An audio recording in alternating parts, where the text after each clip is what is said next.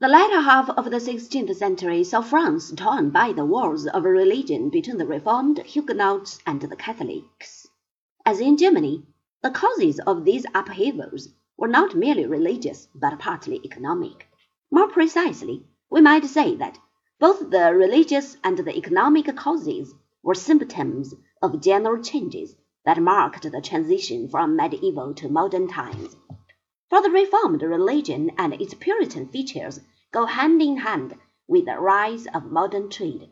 In France, the religious dissensions were for a time composed by the Edict of Toleration, proclaimed at Nantes in 1598.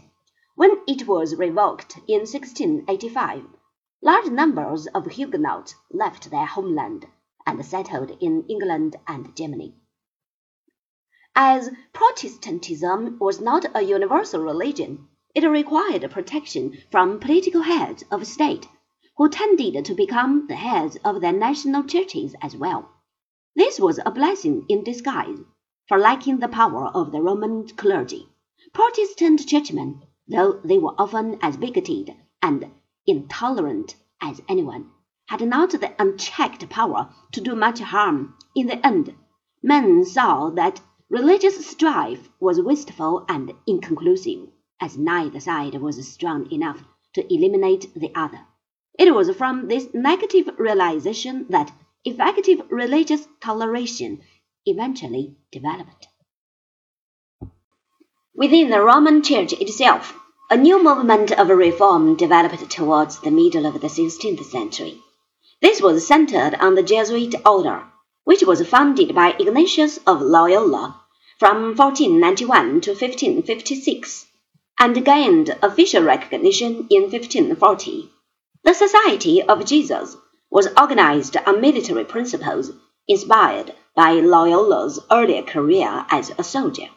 In doctrine, the Jesuits opposed the Augustinian teaching that the Protestants had adopted and emphasized free will above all.